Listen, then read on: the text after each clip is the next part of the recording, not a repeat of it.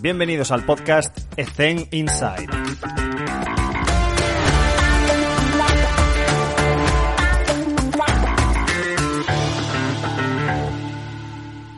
Muy buenas a todos y bienvenidos un día más a Ethen Inside. Hoy estamos con Rodrigo Alvira. Rodrigo, ¿qué tal? ¿Cómo estás? Muy bien, muchas gracias por, por invitarme. Un placer, es un placer tenerte con nosotros. Como siempre, Rodrigo, nos gustaría ponernos en contexto. Cuéntanos un poco cómo es tu día a día actualmente. Pues actualmente ha cambiado mucho desde hace, te diría que menos de un mes, eh, porque cambié, cambié de trabajo. Bueno, dejé el trabajo en el que estaba trabajando en la universidad. Entonces mi día, mi día a día ahora, la verdad es que bastante más tranquilo en el sentido de movimiento. Eh, me despierto por la mañana y trabajo, trabajo en ordenador todo el día, sobre todo ahora mismo haciendo bastantes formaciones, educándome más en el plano teórico, ya que llevo varios años educándome mucho en el plano práctico, eh, entrenando por mi cuenta, intentando aplicar todo lo que voy aprendiendo eh, a media mañana o así, y, nada más el resto del día pues se basa en, en meter contenido, en crear contenido, eh, estudiar y básicamente eso es mi día. Se, probablemente unas 10 horas al día me la paso delante de una pantalla que la verdad es que no me gusta mucho, pero, pero es lo que hay. Hasta ahora estaba 10 horas al día en un gimnasio con, con deportistas de, de muchos deportes. Entonces es un cambio bastante brusco.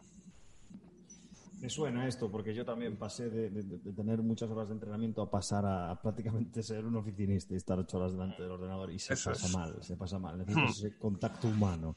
Sí, eh, sí, sí. Cuéntanos un poco tu historia cronológica, es decir, por, por, dónde has pasado, por dónde te has movido, con qué tipo de perfiles eh, te, has, te has, has desempeñado tus funciones de entrenador. Cuéntanos un poco.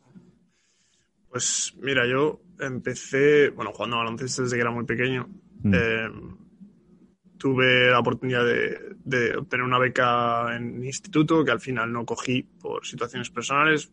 Conseguí irme en la universidad con una beca universitaria y tuve una lesión en 2016 que fue una lesión pulmonar, un neumotórax, que fue un poco lo que me despertó en el sentido de que físicamente a mí me dieron un tortazo enorme al llegar a Estados Unidos. Mm. Eh, y fue cuando por no haber sabido disfrutar realmente del deporte, eh, haberme obsesionado con objetivos, que es una de las cosas que hablo muchas veces, dejé el baloncesto. Y me metí de lleno a, a, gimnasio, como, como empezaría cualquier persona. Empecé que si quería hacer eh, calistenia, que si quería hacer culturismo, que si quería no sé qué.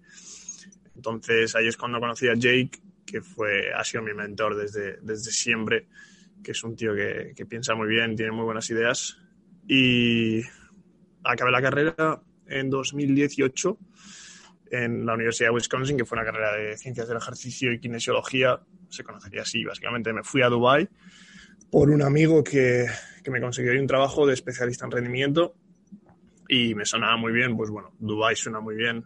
Perdona, ¿no será Edu? No, Eduardo, Eduardo estaba en... Fue después de que yo me fuera, fue a Kuwait. Eduardo, ¿verdad? En Kuwait, creo. Ah, sí. vale, vale, vale. Perdona. Vale, vale, vale. Okay. Sí, sí, sí. Pero este era un chico de la universidad con el que yo trabajé que era. Eh, fue un poco mi mentor también en el sentido del culturismo. Él era culturista, eh, competía y me llevó ahí porque él era entrenador personal y me dijo, oye, en el gimnasio en el que estoy necesitamos una persona encargada de rendimiento y sí que a ti te gusta esto. Yo tampoco tenía muy claro si irme por una ruta u otra. Había estado trabajando con un equipo de baloncesto en Estados Unidos, pero no conocía lo que era realmente. Entonces me marché ahí, me di cuenta de que, de que no era lo que me gustaba el entrenamiento personal. Dubai era un sitio muy, fue un sitio muy superficial que a mí realmente no me gustó. Eh, y volví a España eh, con la idea de volver a Estados Unidos y estuve en España trabajando con equipos jóvenes, con equipos de chicos de, de entre 12, 14 hasta eh, primeras nacionales, pues con gente más mayor. Estuve llevando tres o cuatro equipos y que fue una de las mejores experiencias, yo creo, porque no tenía nada. Y en España yo creo que es, lo experimentaréis todos. En muchos casos, cuando se trabaja con equipos, no se tiene nada de material. Eh, y aún así, la, las personas con las que trabajé me intentaron conseguir de todo: gomas, lo, básico que intentamos eh, tener. Y creo que ahí es donde, sobre todo con los chicos pequeños, me di cuenta de que con, muy poca cosa, con lo más básico, le, le puedes cambiar la vida, eh, sobre todo físicamente, a un chaval que, que, hoy en día, pues yo creo que todo el trabajo físico del juego de que se hacía antes ya no está. Hay mucho ordenador, mucho que tiene sus cosas buenas y sus cosas malas, pero una de las cosas malas es el movimiento, ¿no? Y experimentando con estos chicos, de, sobre todo fue un equipo de niños, de, de chicos de 14 a 15 años, fue una locura. Eh, trabajo de sprint, trabajo balístico, trabajo isométrico, posturas, espaldas que, que, dolían a los 14 años que no tiene ningún sentido, dejaron de doler, chavales que saltaban vallas como su altura, que nunca se lo hubieran imaginado. Entonces, es, para mí eso fue, aprendí muchísimo y no cobraba nada, ¿eh? Bueno, cobraba poquísimo. Y, y, nada, conseguí una posición de graduado asistente en la Universidad de Lincoln, que es donde he estado los últimos dos años. Eh, y ahí llegué el primer día, la persona que me contrató cogió otro trabajo en otra universidad justo el día que yo llegué. Total, que yo me quedé solo.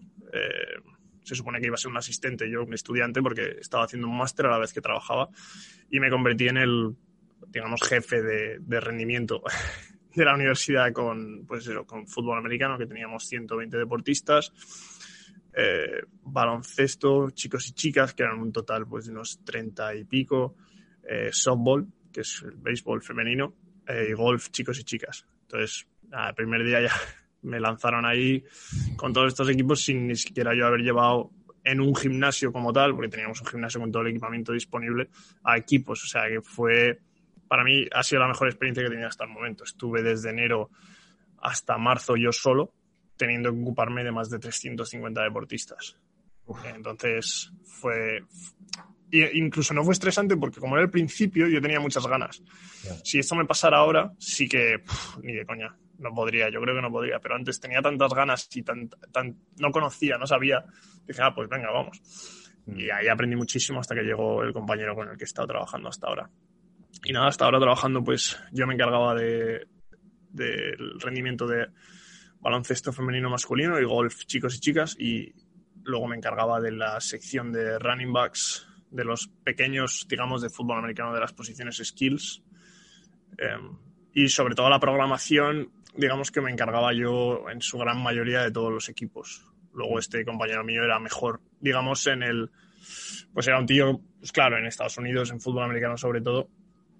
Perdón, era un, un tío, pues eso, mide como yo, pero pesa 140 kilos. Entonces, en, en, el, en el suelo, en el barro, a un tío de fútbol americano, pues le hace más caso. Eh, con baloncesto era diferente. Y nada, esa ha sido mi trayectoria hasta el día de hoy. ¿Y cómo haces para, con, tal cantidad de atletas, llevar la planificación? O sea, ¿cómo planificas esos entrenamientos y cómo controlas eh, la evolución y seguimiento de estos atletas? A ver, al principio, o sea, no hubo testeo de ningún tipo, no, no, no podía, era imposible. Yo tengo 100, teníamos tres grupos de fútbol americano, en cada uno de los grupos había más de 50 deportistas, entonces es imposible testear. Eh, cuando llegó este chico sí que empezamos a hacer testeos de salto vertical, de CMJ, cuestionarios de wellness. Entonces empecé a aplicar los cuestionarios de wellness, empecé a aplicar el salto, el peso corporal, el salto con los deportistas de equipos más pequeños, de, de baloncesto, de softball, de golf, em, para ir testeando un poco y el tema de la planificación, la verdad es que intenté seguir una planificación. Y esto, a la hora de planificar, es, esta experiencia es la que más me ha ayudado, porque mm, me he dado cuenta de que se, podemos llegar a crear una planificación de trabajo de fuerza mm. si tenemos unas ideas claras que le pueden servir a, a todo el mundo. Y luego tendremos que aplicarlo al nivel que tenga cada uno de los deportistas, pero podemos seguir unas, unas guías generales mm. hasta que llega al punto que ahora mismo, en los últimos, en el último año, sí que planificaba al día con los equipos que yo tenía. Día que entraban, dependiendo de cómo fuéramos, dependiendo del entrenamiento, planificaban al día según los objetivos que teníamos. Y eso que es muy difícil. Es muy difícil trabajando en un ambiente universitario como en el que yo estaba, que era un División 2, eh, en el que los recursos económicos son muy, muy pequeños comparado con lo que, con lo que se tiene para, para que un deportista rinda al nivel que quieren rendir, porque quieren rendir a X nivel, pero no tienen la economía para soportar o para apoyar a los deportistas en ese sentido, en tema de nutrición, tema de rendimiento, tema de entrenamiento. Eso no lo tienen. Entonces es muy difícil que un deportista esté entrenando cuatro horas al día de baloncesto y luego me llegue a mí. Eh, sin haber comido o habiendo comido una vez en todo el día, eh, no puede, no, no podían hacer nada. Entonces, este último año ha sido bastante difícil en ese sentido y a veces te hace la vida imposible. Es más, te tienes que conformar con, con que los deportistas no, no revienten. Y ese es tu trabajo. Mm. Sí, a ver, dejando el margen, corrígeme si me cojo, yo no, yo no he estado todavía en, en, Estados Unidos, pero corrígeme, si, si quitamos todo el tema de la infraestructura que tienen, eh, todos los recursos económicos, los recursos humanos, y nos vamos única y exclusivamente a la filosofía de entrenamiento, ¿podrías comentarnos cuáles son esas grandes diferencias entre la cultura de trabajo que tienen allí y la que tenemos aquí? Filosofía de entrenamiento, estructura de sesión, eh, todo, vivir por y para eh, intentar conseguir ese objetivo mm. que es llegar al deporte de élite, que evidentemente es más fácil, entre comillas, que aquí. Corrige. Yo, yo creo que no nos diferenciamos tanto, eh, porque al final todos estamos aprendiendo en lo mismo.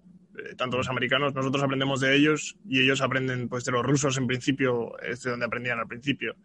Y ese conocimiento simplemente lo han, lo han canalizado y es como nosotros lo hemos entendido. Eh, lo que pasa que yo creo que en España el error que yo creo que cometemos es que la rehabilitación es muy importante. La fisioterapia en España tiene un papel súper importante, que es, para mí es brutal, porque a mí me encanta eh, el tema de rehabilitación. El problema es que, mmm, digamos que el deportista que no está roto o que no está, o que está bien, no tiene dolor, no tiene ningún problema, lo rompemos nosotros en nuestra mente para utilizar estas técnicas de rehabilitación. Es decir, utilizar un entrenamiento que tenga que esté basado en su gran mayoría en un trabajo de rehabilitación, un trabajo de vamos a eh, recuperar, vamos a ver que no te lesiones.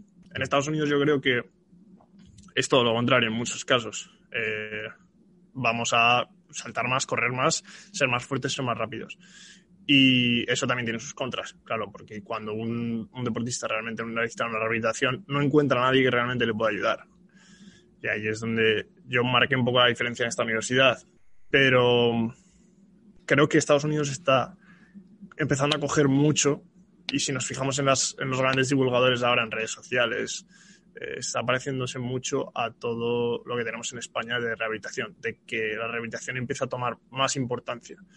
Entonces, yo creo que son, eh, ahí es la, es la gran diferencia para mí, que en España tenemos que empezar a tratar a los deportistas como cuerpos que son capaces de hacer cosas espectaculares para mí. y es, ¿eh? Estoy de acuerdo, Creo que con el paso del tiempo se, ha convertido un poco la figura del preparador físico en que nos es rentable si previene lesiones. ¡Qué locura! Mm. que nosotros podemos aumentar el rendimiento de tus deportistas. Mm. Sí que es verdad que creo que es una tendencia que, se ha instaurado ya como que los entrenadores, me, lo llevo al básquet, piensan que, que lo único importante es que haya disponibilidad de jugadoras, Mm. que no se lesionen y ya está. No, no, no, no. Claro, y sí que es verdad que te sientes un poco arrastrado por esa cultura y esa tendencia. Mm. Me alegra escuchártelo porque opino lo mismo, que, que, que mm. ir un paso más allá y que el return to play y la prevención y el índice lesional y todo esto, pues que está ahí, evidentemente, pero que hay que saber lidiar con ello e intentar no poner límites a nuestros jugadores. Claro, yo creo que todo el tema de esta, este término de prevención de lesiones, que no sé cuándo surgió, es la mayor cagada que ha habido en, nuestro, en nuestro campo. No, no vamos a prevenir nada y pensar, que, que se puede, pensar que alguien tiene la capacidad de prevenir algo es... Hasta egocéntrico. Mm. claro, tú no tienes, no tienes control sobre, sobre muy poco y el deportista más preparado puede tener, un mal, puede tener mala suerte. Entonces, Claro, no tiene, no tiene ningún sentido el estar tan obsesionado. Es el miedo, yo creo, es, es el miedo de que se nos, se nos mete. En cuanto tú, cuanto más empiezas a aprender de lo que puede pasar conforme a todo, alimentación, tal, te empiezas a obsesionar y a tener ese miedo, sin tener en cuenta que el entrenamiento de rendimiento no tiene por qué ser dañino. Pero sí que está claro que si queremos que nuestro deportista sea el más rápido, el más fuerte, pues también va a caer desde alturas más altas. Si se la pega contra un muro, va a ir más rápido que el de al lado y se va a hacer más daño. Entonces, pero no tenemos que esto es lo que hablábamos con Jay, que rompemos a los jugadores en nuestra cabeza y en su cabeza para meterles un trabajo de, ah, pues tenemos que mejorar esto, la pelvis, tal, que hay que hacerlo en muchos casos, pero en muchos otros no, y en los que no hay que hacerlo, no hay que hacerlo.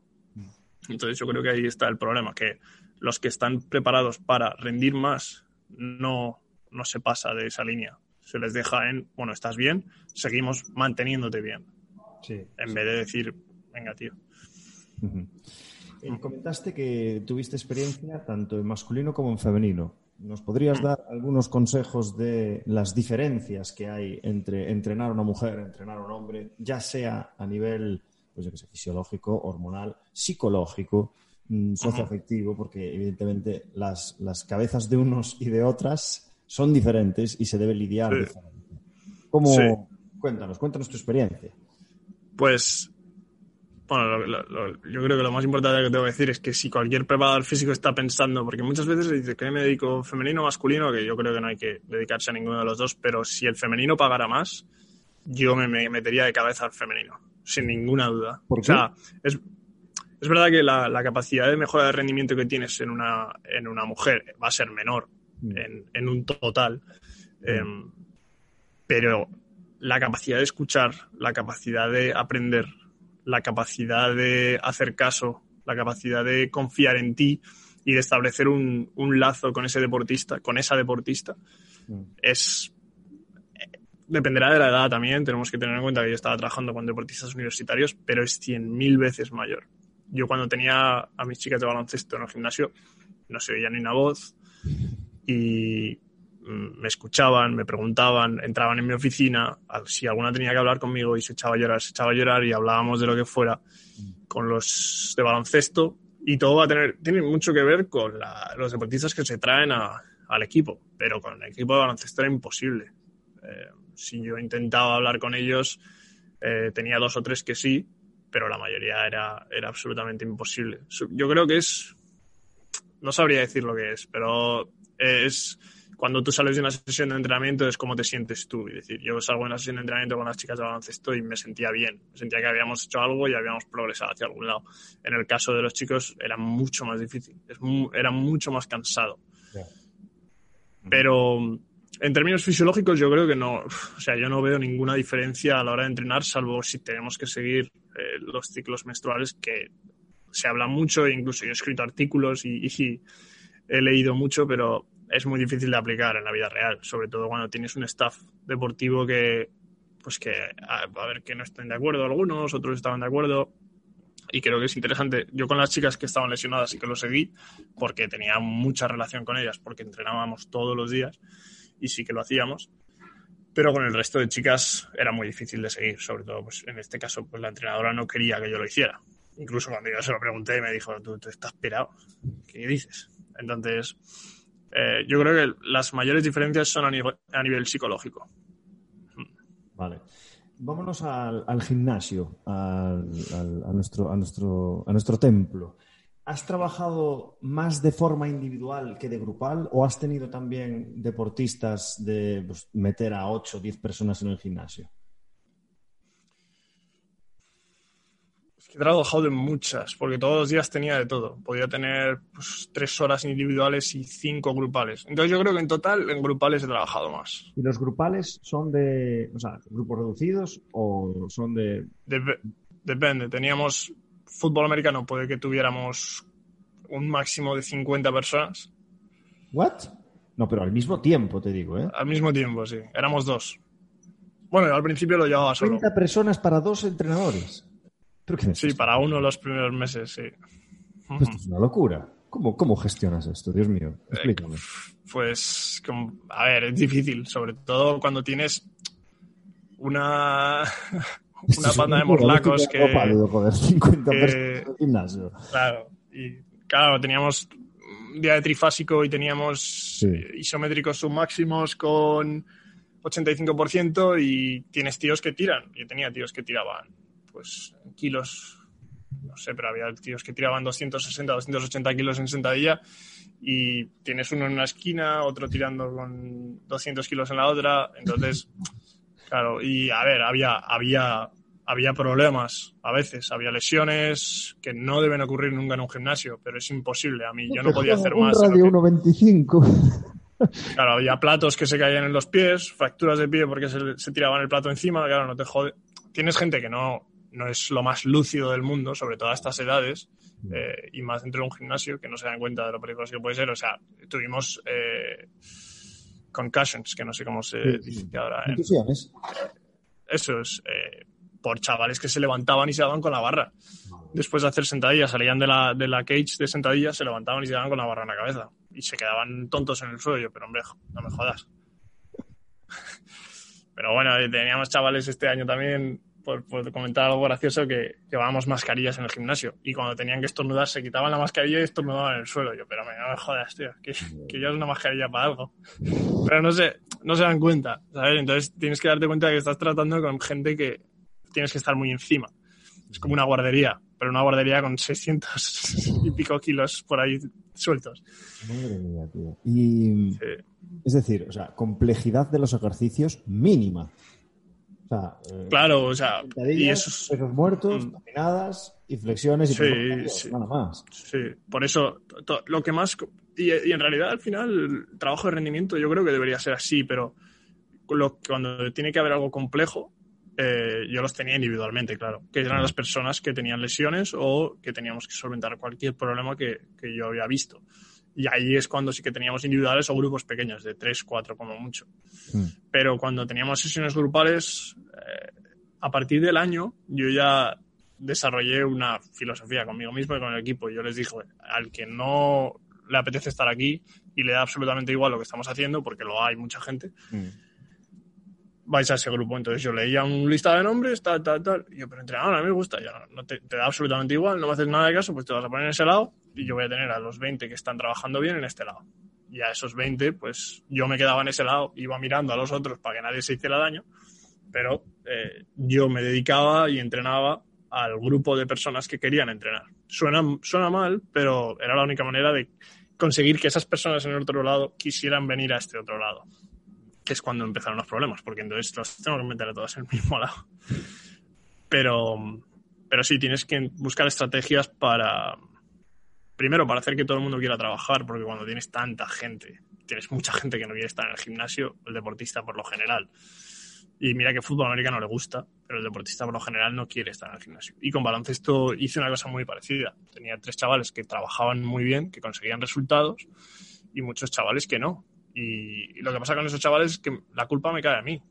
Eh, están perdiendo peso, no saltan, no son coordinados, y no comen, y tú los tienes entrenando seis horas al día y claro, entonces les dije lo mismo. Tengo a tres chavales que quieren trabajar y al entrenador también se lo dije. No te ganas muchos amigos, pero... Es que me parece alucinante. Eh, antes comentaste que lo escribí, eh, el concepto skills, que aquí creo que se está bueno, ya se lleva un tiempo instaurando, pero creo que es algo que allí ya está mucho más desarrollado que aquí. Entonces, ¿puedes comentarnos si además, eh, corrígeme, si tú tenías funciones en el trabajo de los skills o si es más de técnico de los entrenadores? ¿Cómo trabajabais esto? No, todo el tema de skills se va por el, por el cuerpo técnico de, deportivo. Yo no tenía nada que ver. Si, si había algún deportista lesionado, sí que yo estaba en pista con él para ver lo que hacíamos eh, mientras trabajaba con él y yo al, involucrábamos movimientos junto al, al, entrenador que tenía que hacer el trabajo de skills. Vale. Em, pero yo no, no, no, nunca me involucro en, el trabajo de skills. Suele haber, eh, o sea, ¿suele haber comunicación de lo que va a hacer uno y lo que va a hacer otro o es más de departamentos? Yo hago esto y luego para ti. Debería, debería haberla. Es más, si vas a una universidad grande, yo tengo muchos amigos en universidades como High State tal, eso son reuniones diarias de todo el staff. Eh, aquí Mm, dependiendo del. Con el, con el, equipo femenino, el primer año que estuve yo con ellas, sí, teníamos reuniones todos los días. Y mm. ese equipo fue un equipo que tuvo una, temporada terrible, porque eran malísimas, muy malas, em, pero no hubo lesiones de ningún tipo. Ningún tipo de lesiones. Ahora podemos decir que eran muy malas y por eso no se lesionaban, pero para mí fue. Teníamos tres ligamentos cruzados del año anterior y esas chicas volvieron a jugar, todas sin ningún problema. Eh, una de ellas está en España ahora jugando en, segunda en segunda liga femenina y está haciendo triatlones. O sea, para mí eso es lo que más me importaba. Al final, yo creo que el preparador físico no tiene ningún tipo de impacto en ganar o perder, por mucho que pensemos que se tiene, pero yo creo que es verdad que la disponibilidad de los jugadores, eh, lo alto que saltan, lo, rápido que son, tiene que ver, pero directamente influyendo las victorias o las pérdidas, yo creo que no. Hmm. Este, me gustaría hablar sobre estrategias de recuperación a nivel práctico. ¿Qué, estrategias utilizas o te gustaría utilizar que no has podido aplicar? Es decir, cuéntanos un poco, ¿qué opinas de, todas, todo este tema de la mm. Pues, a ver, es que este tema, y lo he tratado algunas veces en, Instagram, y me, me, flipa porque al final para mí es lo más importante a la hora de poder si un deportista quiere estar en pista y en gimnasio tantas horas al día, lo que más importante es la capacidad que tiene para recuperarse. Mm. Entonces, em, siempre me baso en lo mismo, en, conseguir que el deportista, o sea, yo creo que el cuerpo tiene la capacidad de recuperarse por sí solo. Eso es lo que yo creo. Lo que pasa es que nosotros lo que tenemos que hacer es ayudar al cuerpo a entrar en un sistema parasimpático, en un sistema de relajación. Eh, y ahí creo que es donde reside nuestra, nuestra labor. Eh, el uso, pues, a mí me gusta el uso de baños calientes. Em, me gusta exponer al sol a los deportistas cuando teníamos tiempo. Me gustaba que saliéramos a entrenar al sol. Eh, me gustaría conseguir que, se invirtiera dentro de los dentro de los locker rooms, dentro de los, los vestuarios. De los vestuarios, eh, luz roja, que lo conseguimos con las chicas la primera temporada. Em, entonces, todas, todo tipo de técnicas que sirvieran para conseguir que se relajaran eh, ya no tengo nada que decir sobre el tema social. Si el deportista es un, el, equipo está muy bien socialmente, se llevan muy bien, eso es que va a hacer completamente que el trabajo, la percepción de trabajo sea infinitamente menor. La percepción de trabajo en el gimnasio de mis chicas de la primera temporada, que se llevaban muy bien y estaban muy bien y hacían de todo juntas y la entrenadora era un pedazo de pan. Eh, claro, podía, es que podía entrenar con ellas todos los días. Y su RP de cada sesión, es que me costaba conseguir un RP 8 o 9 en una sesión. Me costaba muchísimo. Al día siguiente estaban preparadas para volver a hacer todo. Las del segundo año eh, no paraban de quejarse por otras por situaciones pues diferentes. Entonces, eso, conseguir que... Fundamental. Eso es, conseguir que, conseguir que el deportista se relaje. Yo creo que todo lo que hablamos de hielo, de suplementación y tal, me parece bien, pero es, una puntita muy pequeña. Realmente, conseguir que el deportista de manera natural se relaje. Es lo, para mí, para mí lo más importante. Qué bueno. Me gusta mucho cómo, cómo, lo has descrito, porque lo comparto totalmente. La percepción de esfuerzo de una sesión cambia radicalmente si emocionalmente estás, estás bien. Y eso es multifactorial, no es solamente profesional, sino también personal, pero creo que ahí mm. podemos hacer mucho también, que no es solo lo que la evidencia científica nos dice de utilizar eh, foam con vibración, utilizar baños fríos eh, o hielo post crioterapia para meterlo después de las articulaciones que puedan tener patologías anteriores, historial clínico lesivo, eh, que es más dominante en ese deporte, pues sí, pero al final es el coco lo que manda. Y Es, muy importante el concepto que acabas de, presentar. Em, me lo han preguntado específicamente porque hay gente que no sabe muy bien cómo llegar a trabajar en Estados Unidos y me gustaría que desde tu experiencia, tanto cómo lo has hecho y también eh, cómo lo podría conseguir otra persona de otra manera, ya que tienes toda esa experiencia adquirida, de ¿Cómo conseguiría una persona que recién sale de la carrera o que lleva unos años en España conseguir acceder a un puesto de trabajo en Estados Unidos? Vale, a ver, yo tuve, yo tuve la suerte de que yo estudié en Estados Unidos.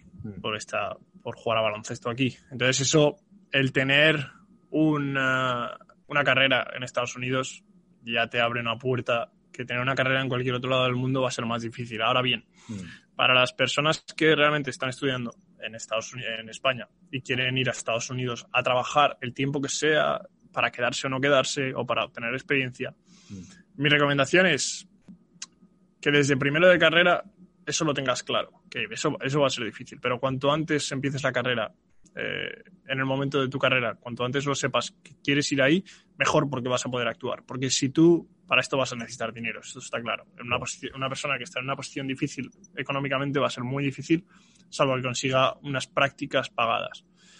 Y prácticas pagadas para un internacional son más difíciles aún, porque hay vuelos, hay muchas cosas de por medio. Entonces, si yo tuviera que estuviera haciendo la carrera en España ahora, y con lo que sea ahora, yo el primer verano de mi carrera me iría a Estados Unidos a hacer unas prácticas en una universidad. Intentaría que en esa misma... A emails, ¿no? Como hizo Ruggiero. Claro. Eso, tú tienes, tú al final tienes que... Las universidades ofrecen becas, mm. eh, ofrecen eh, prácticas, muchísimas. En preparación física, muchísimas, porque es un, es un campo que por muy bien que lo veamos, muy bien visto que esté desde España aquí, porque es verdad que en España está muy mal visto, o, por lo menos no mal visto, pero mal pagado, mal considerado. Ah, en Estados Unidos, comparado con el resto de posiciones deportivas, sigue siendo una posición muy mal, mal considerada. O sea, se les paga a los que menos, eh, y hay muchos, muchas personas trabajando en prácticas muchas personas trabajando en graduados asistentes que cobran lo mínimo.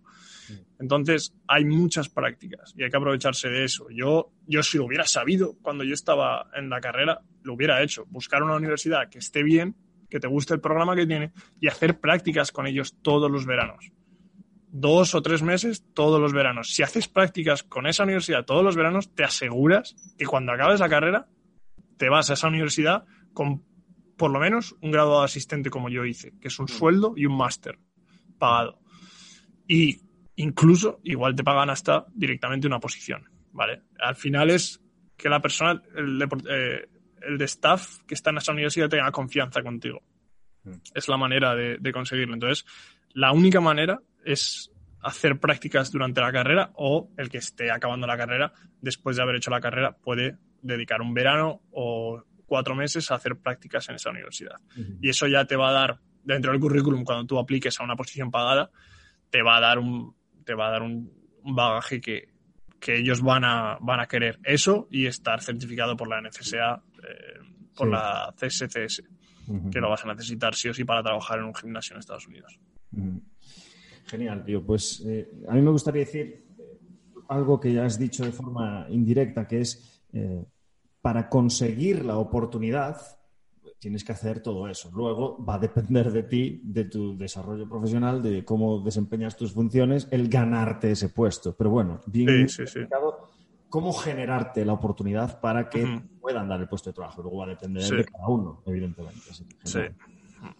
Muy bien. Em, siempre hago esta pregunta, que es la de los errores cometidos sobre todo para esa gente mm. que no tiene tanta experiencia eh, y que se está adentrando, pues, en, sobre todo deportes colectivos, porque hay muchísimo, pero bueno, independientemente y desde tu punto de vista, algún error que hayas cometido que le pueda servir a esa gente que no tiene experiencia y la lección aprendida. Eh, habría, habría varios. Yo creo que dos importantes. Uno es querer, em, querer entrenar a todo el mundo. Es una de las cosas que quieres, quieres conseguir entrenar a todos los deportistas. Es decir, em, quieres satisfacer a todos los deportistas en el sentido de que quieres que todos entrenen contigo, mm. en vez de seleccionar a los deportistas que quieren entrenar contigo. Y es verdad que al principio vas a tener que buscar a esos deportistas, vas a tener que ir detrás de ellos, pero llega un punto en el que entrenar deportistas que no quieren entrenar es una auténtica pérdida de tiempo, es lo peor que puedes hacer, porque no solo no vas a conseguir absolutamente nada con ellos, porque no van a mejorar ni un ápice por el mejor programa que les, que les des, sino que te va a hacer sentir que el trabajo que tú estás haciendo no es bueno, porque no estás consiguiendo resultados. Entonces, eh, es una de las cosas en las que yo caí constantemente, y es que el deportista tiene tanta, tanto que ver como tú a la hora de conseguir resultados. Y eso se lo digo a todos los chicos que me mandan testimonios de los programas de entrenamiento. Eh, les doy las gracias porque a mí que me paguen dinero me va bien porque necesito vivir.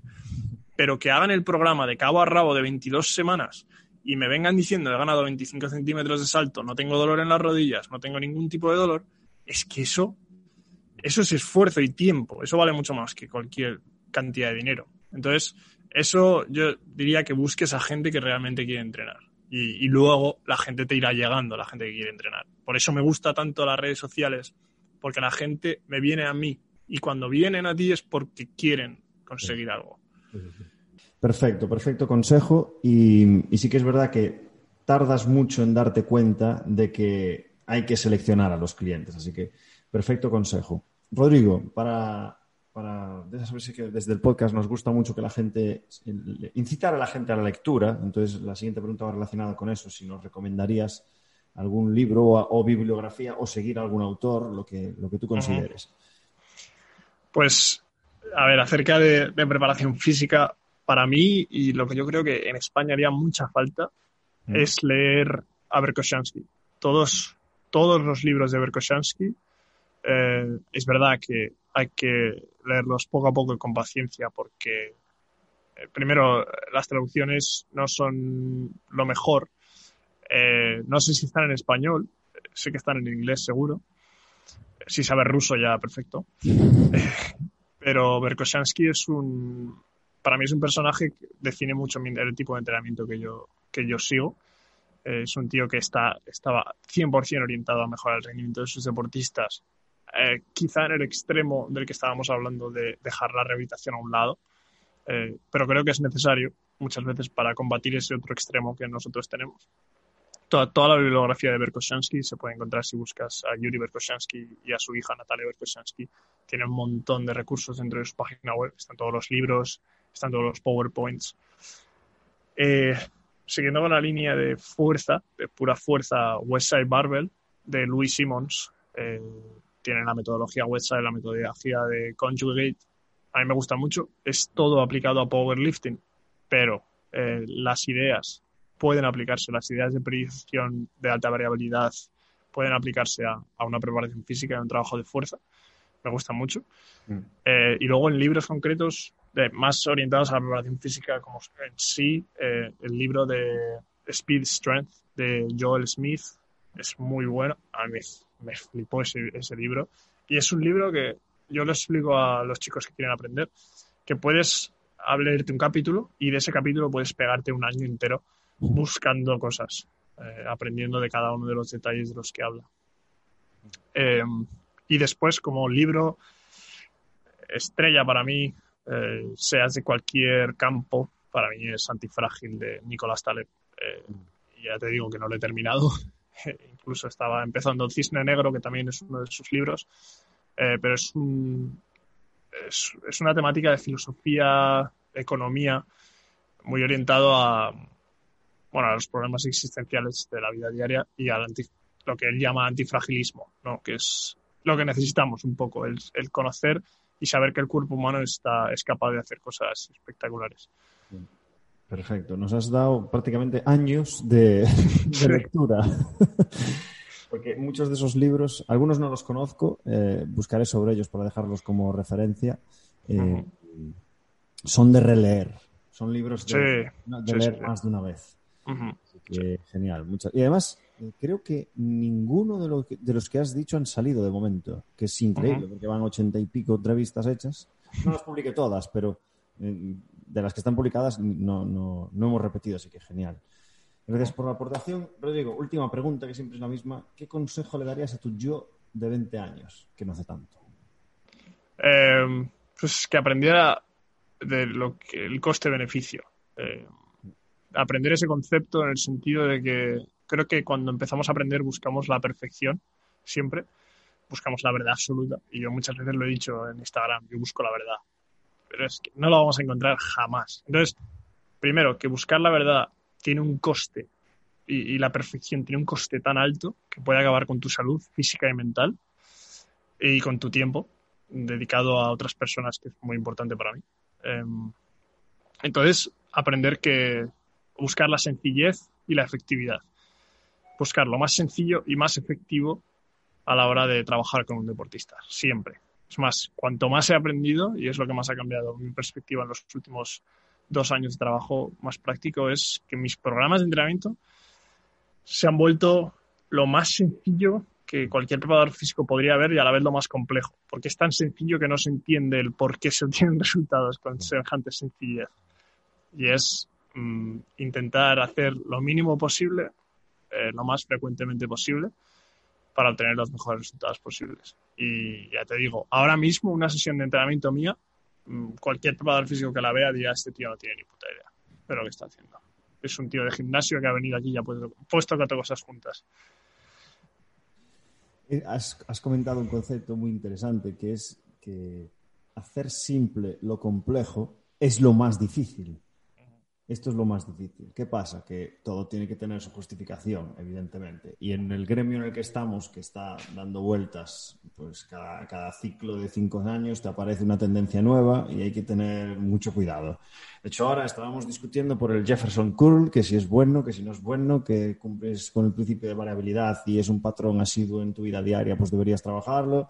Y aún estamos con esas cosas cuando hace cinco años te diría, estás loco, ¿qué, qué, haces haciendo una bisagra de cadera con flexión lumbar? Y ahora pues hay esa posibilidad. Entonces es un concepto que, está genial. Eh, una cosa que no he dicho, pero que, aprovecho ahora para los, que os habéis quedado toda la entrevista disfrutando, eh, seguir a, Spaniard Performance, que es, lo, he dicho bien, Spaniard Performance. Es que es muy españolito esto. Supongo que tendrá un acento ahí que, no, que no consigo. No, está perfecto. Vale, para seguirlo en Instagram porque sube mucho contenido de, bastante valor. Yo particularmente lo sigo y, aprendes cosas y te hace reflexionar sobre todo, que no es solo postear cosas, sino que dar reflexión y justificación a lo que haces y que seguirle es una recomendación personal. Y, nada más, eh, Rodrigo, espero que hayas disfrutado esta entrevista. Para nosotros ha sido un placer tenerte con nosotros. Y como digo siempre, te deseo lo mejor en lo profesional, pero sobre todo en lo personal. Así que muchísimas gracias. Igualmente, muchas gracias por, por invitarme. Ha sido un placer. Un saludo, Rodrigo. Nos vemos.